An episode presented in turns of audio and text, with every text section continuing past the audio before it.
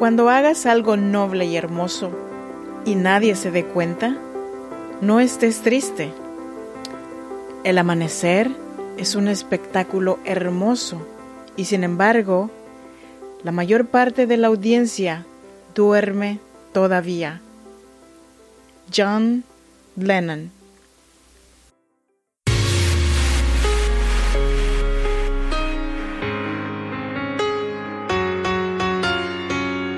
cada situación difícil hay una mujer que decidió ser fuerte y salir adelante.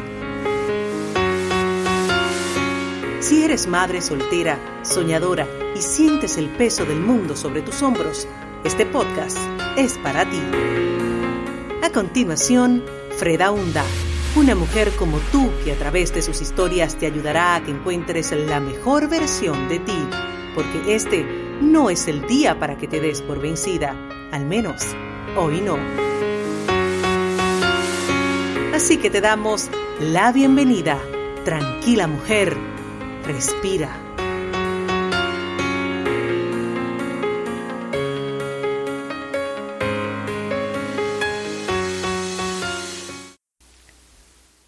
Hola, ¿qué tal? Buenos días. Bienvenidas y bienvenidos a Tranquila Mujer, Respira un podcast que nació para acompañarte, para animarte, para que hoy no sea el día que te des por vencida.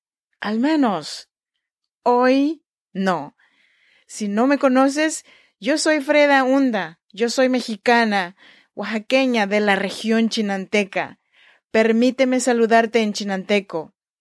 Fui aquí a mi hen. Y esto significa Dios esté con ustedes, hermanos. ¿Cómo están? Hoy te traje el episodio número 67 con un cuento que dice Un agujerito en la luna de Pedro Pablo Sacristán. Antes de comenzar con este cuento, permíteme invitarte a que te suscribas a estas plataformas de podcast en donde puedes escuchar Tranquila mujer, respira. Y estos son Evox, Google Podcasts, Apple Podcasts y Spotify. De igual manera, te invito a que te unas a mi comunidad en WhatsApp, fredaunda.com barra comunidad o fredaunda.com en mi página oficial. Y ahora ya tenemos nuestro grupo en Facebook también y nos encuentras como Tranquila mujer, respira. Y... ¿Comenzamos?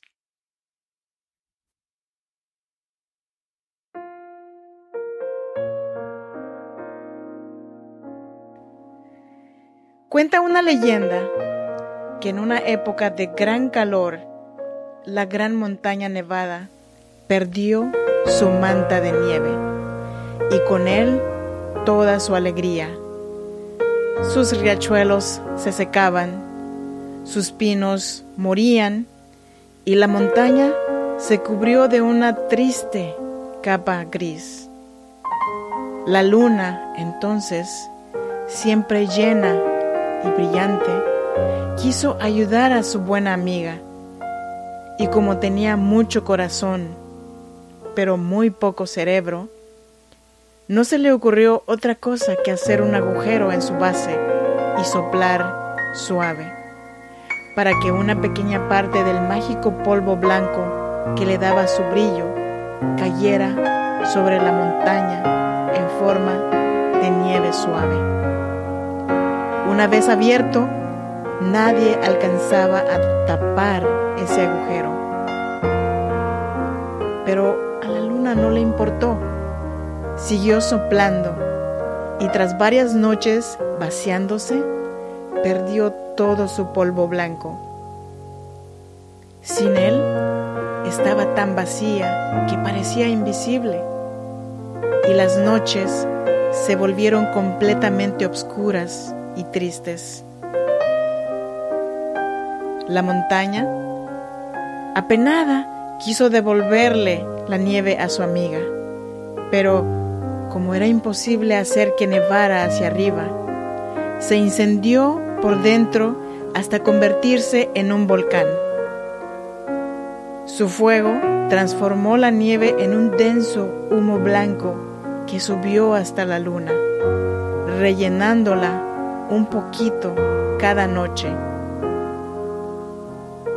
hasta que se volvió a ver completamente redonda y brillante.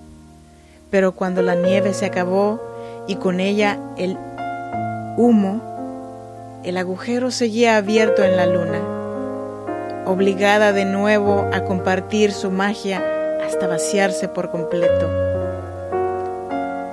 La luna viajaba con la esperanza de encontrar otra montaña dispuesta a convertirse en un volcán.